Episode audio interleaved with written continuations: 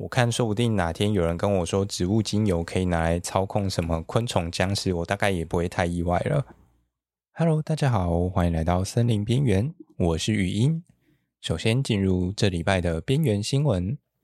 日本品牌 Graft 为 Xperia One Five 还有 Xperia One Four 呢推出了他们的手工木雕手机壳，采用了高级家具级的飞驼高山木材。那这个手机壳呢，它不仅仅是以原木制作的哦，它其实更是透过了这种家具级的天然木材呢，做一个雕工加雕刻的加工而来。那他们目前的建议售价是从大概两万块日币起跳，然后一路到三万两千块日币之间，哦，算是一个蛮高单价的一个产品哦。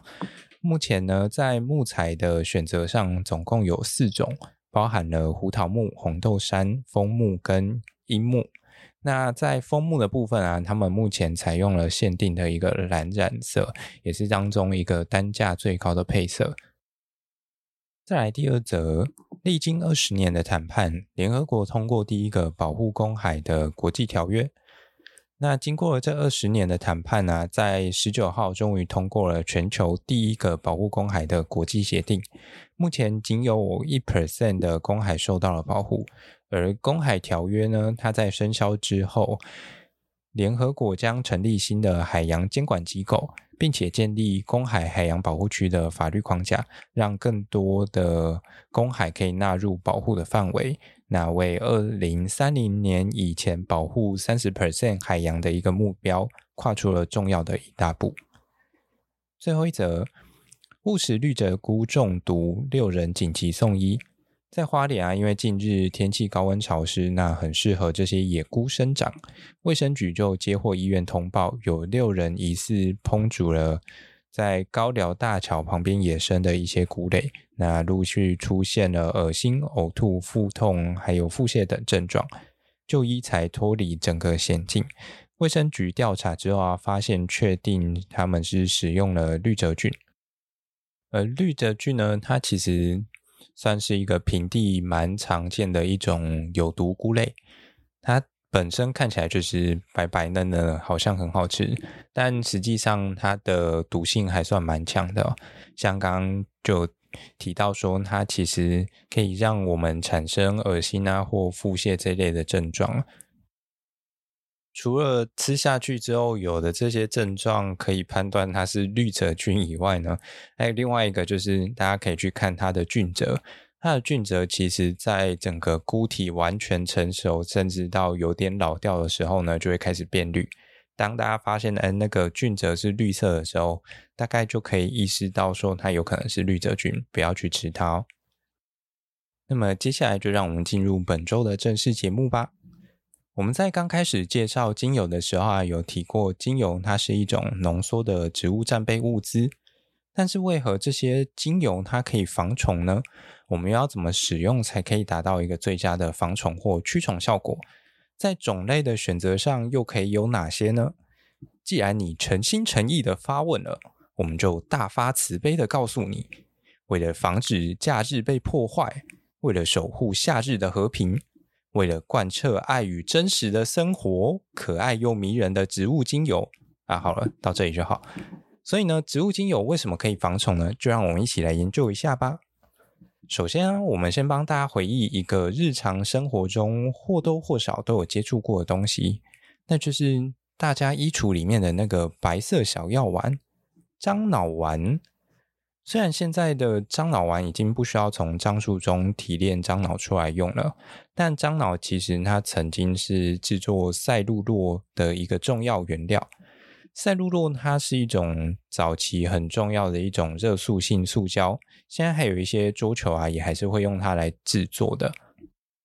台湾也因为曾经拥有了大量的樟树资源。并且在日治时期啊，达到了世界第一的樟脑输出量，而有了“樟脑王国”的这样子一个封号。我想很多人应该都有印象，樟脑丸它其实就是用来除虫或是驱虫用的。而樟脑其实就是一种植物合成的萜类化合物，同时它也是樟叶樟树精油当中很重要的成分之一。它其中一个很重要的功能就是驱离所谓的杜鱼，或者是又叫做衣鱼这种生物，因为它会吃我们的这些衣服纤维啊，或者是呃我们常见的一些纸或者是书籍上面被啃食的痕迹，也都是它们吃的。而植物的这些战备资源呢，我们有提过啊，通常是一些不同的醇类、萜烯类或者是芳香化合物。这些化合物啊，就是会被拿来植物用来对抗这些植食生物或者是病原体。这些挥发性物质啊，它可以阻止昆虫或是其他植食生物对它们的进食。或者是在遭受到攻击之后啊，吸引一些他们的天敌或者是寄生虫，反过来把它们吃掉。甚至有一些精油啊，它对于特定的昆虫而言，还具有抑制产卵的功能。我看，说不定哪天有人跟我说植物精油可以拿来操控什么昆虫僵尸，我大概也不会太意外了。除此之外啊，有些精油对于特定昆虫、微生物或植物，它其实是具有直接毒性的作用。这些效应的调节机制虽然还在研究当中，但已经有越来越多的研究结果指出啊，这样子的功能可能是来自于精油对植物、还有微生物或者是昆虫细胞膜的一个破坏。那又或者是说，对于这种昆虫的神经系统，它有时候是可以产生一些影响的。换句话说，精油是具有作为这种杀虫剂或者是杀菌剂，甚至是啊还有除藻剂的一个潜力的。尤其精油对于哺乳动物的持久性比较低，而且相对安全，因此以机油为基底的一个农药或是驱虫剂，它很可能就可以成为一种比较友善环境的一个替代品。但市面上好像还是以化学农药为主，其实主要有几个理由，包括植物材料供应的一个分量是否足够以产生这些农药啊，或者是一些相关的产品。再来是这些农药产品的一个标准化还有改进，和相关的一些监管机制，还有专利的批准之类的，其实都是一个蛮重要的问题啊。综合来说呢，这些由植物所提炼出来的精油，它是相当适合人类使用，作为一个驱虫剂或者是杀虫剂的原料的。除了对于这种环境相对友善以外啊，对于人体的影响也相对比较小。虽然也有一部分和我们一再强调的使用剂量也有关系，就是了。但是除了直接当成农药施用以外啊，应该有不少人好奇，可以怎么运用在我们日常的生活当中吧？当然，最基础的就像樟脑丸一样，在一个密闭的空间当中，让一定分量或是浓度的精油挥发，像是运用上一集我们所提到的扩香的概念，拿一块石头啊或纤维之类的放在香氛袋中，滴些精油在上面，就可以达到一定的驱虫或防虫效果喽。毕竟没有虫虫会想要待在一个这种毒气室里面，让自己被毒死嘛。而且同时呢，你也可以获得一袋香香的衣服哦。另外，也有一些人啊，会把精油当漂白水或是消毒水在使用，就是和一袋一定比例的水混合，然后拿来擦家里。但是要考量的是啊，因为家里的空间很大，而且相对开放，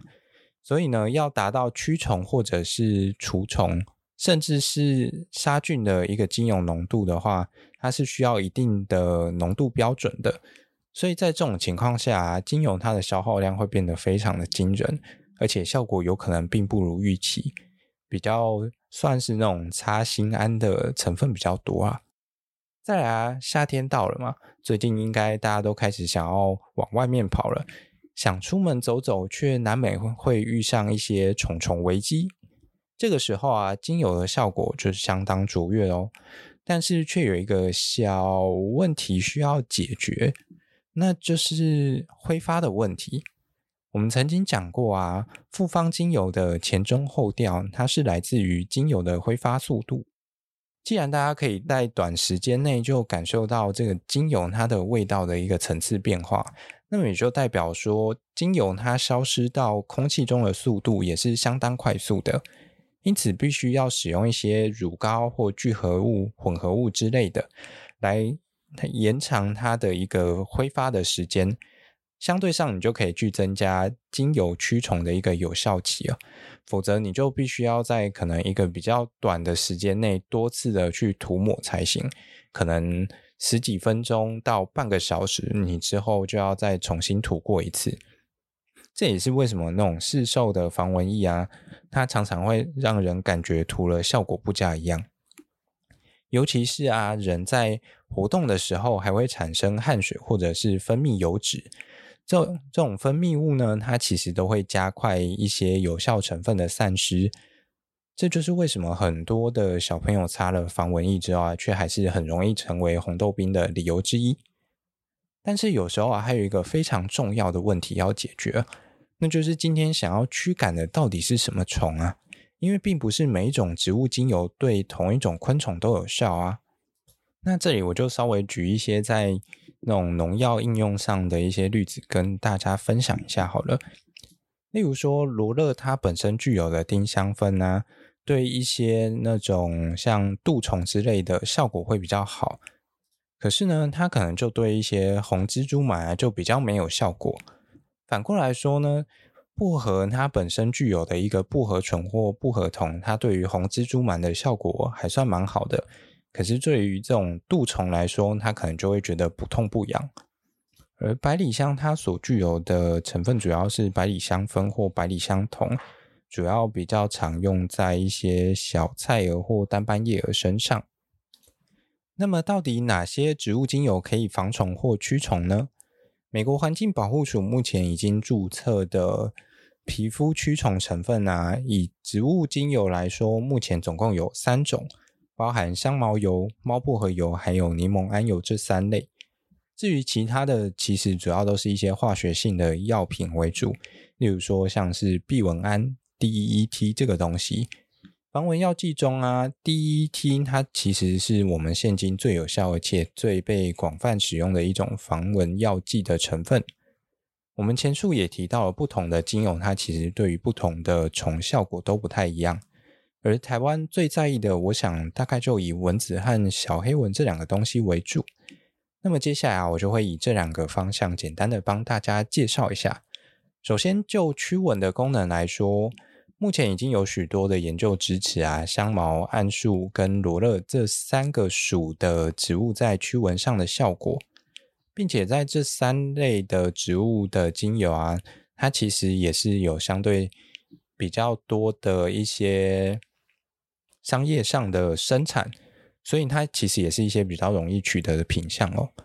另外啊，我们前阵子介绍过的作家胖胖树。他在介绍玉兰花的那篇文章当中，也有提到过，蚊子其实不太喜欢玉兰花的味道。我觉得这倒是一个蛮有趣的现象，说不定可以就是靠着放很多玉兰花来达成一个防蚊的效果。虽然前提是自己不要被熏死就是了。而反过来说啊，玉兰花的精油应该也可以达到类似的目的。再来是艾草的部分。艾草，我想大家应该也是再熟悉不过了啊。尤其最近端午节到了，除了粽子上面的那个竹叶以外啊，另外一个最常看到的东西，大概就是插在门上面的那个艾草了。艾草的种类有很多种，目前看起来，多数的艾草精油对于驱蚊的效果应该都是相当不错的，大概就是好跟非常好的差别吧，我在猜。另外啊，台大二零一六年的一篇研究结果显示说，台湾可以取得的一些植物上面啊，驱蚊效果以土肉桂大于黑心柳杉大于过山香，它们的效果比十五 percent 的 DEET 好，就是我们刚刚提到的那个避蚊胺。而十五 percent 的避蚊胺，它到底是什么程度呢？它到底有多好啊？目前在我们台湾的规定上面，建议成人可以选用 DEET 浓度小于等于五十 percent 的一个防蚊药剂哦。而在年龄两个月以上的孩童呢，只建议使用 DEET 浓度为十 percent 到三十 percent 的防蚊药剂。也就是说，其实这样子的一个驱蚊效果，它已经具有基本甚至以上的水准了。那么接下来，让我们看到小黑蚊的部分。接续刚刚那篇研究啊，小黑文，也就是台湾夹萌，他们的研究结果和刚刚是一样的，就是土肉桂大于黑心柳杉，然后效果原则上也是比十五 percent 的 DEET 来个好的。而另外啊，他们还有做一个区块是对于小黑文幼虫的毒杀率，这部分呢、他们目前提出来的结果是。土肉桂大于黑心柳杉，然后再大于过山香，它都可以达到八成以上的一个毒杀率哦。这代表什么意思呢？其实它是有机会作为一个环境卫生用药的，就是你只要在你的有点像是生活周遭有机会让这些小黑蚊去产卵的地方，你去使用这一类的精油，那当然是运用适合的剂量。他们研究中，我看大部分的使用的剂量，其实要达到效果的浓度，其实还蛮低的，就跟我们平常外面买的精油浓度差不多，就是大概呃两到三 percent，其实就很够了，那个效果就很好。而另外呢，在台大今年年初发表的一篇论文呢、他们也发现到说，就是香茅油、还有薰衣草油跟台湾红块精油都可以作为有效的一个驱虫剂哦。另外，他们也运用他们实验室去制造了茵陈蒿的精油跟樟脑油，也是茵陈蒿，它其实就是一种台湾的艾草，原则上在低海拔也是蛮常见的。他们这篇研究啊，除了就是运用一些呃台湾原生的植物，然后去在他们的实验室去提炼一些精油来进行测试以外，他们也有拿一些市售的精油一起进行测试哦。他们发现说，市售的一些精油种类其实有很多效果也都是不错的。他们推测可能跟他们在萃取时的分量还有浓度会有一些关系。最后啊，帮大家总结一下，在台湾目前有关于应用精油作为小黑蚊驱虫剂的研究，其实相对比较少。总结来说，如果想要同时对付蚊子跟小黑蚊的话呢，香茅、艾草、桧木、土肉桂和柳杉精油可能都是一个不错的选择。当然，也可以自行调和成一些复方精油来使用。并且，如果想要延长这些驱蚊效果的话，乳膏类的产品或者是使用的方式可能会比较理想一点。另外，可能也要定期的补妆，才可以达到定期减少虫子的效果喽。那么讲了这么多香香的植物，还有它们的用法，当然应该要尝试种个几盆在家里或者是楼下的庭院啊。但是每一种植物的个性都好不一样哦，到底要怎么配置才好呢？每次想成为绿手指啊，结果土玩一玩，手指就黑了，到底该怎么办才好啊？所以呢，下一集就让森林系边缘人用多年来的边缘旁观视角，带你一起做植物的适性分析。让我们一起来简单种出你的芳香小花园喽！那么我们就下一集再见喽，拜。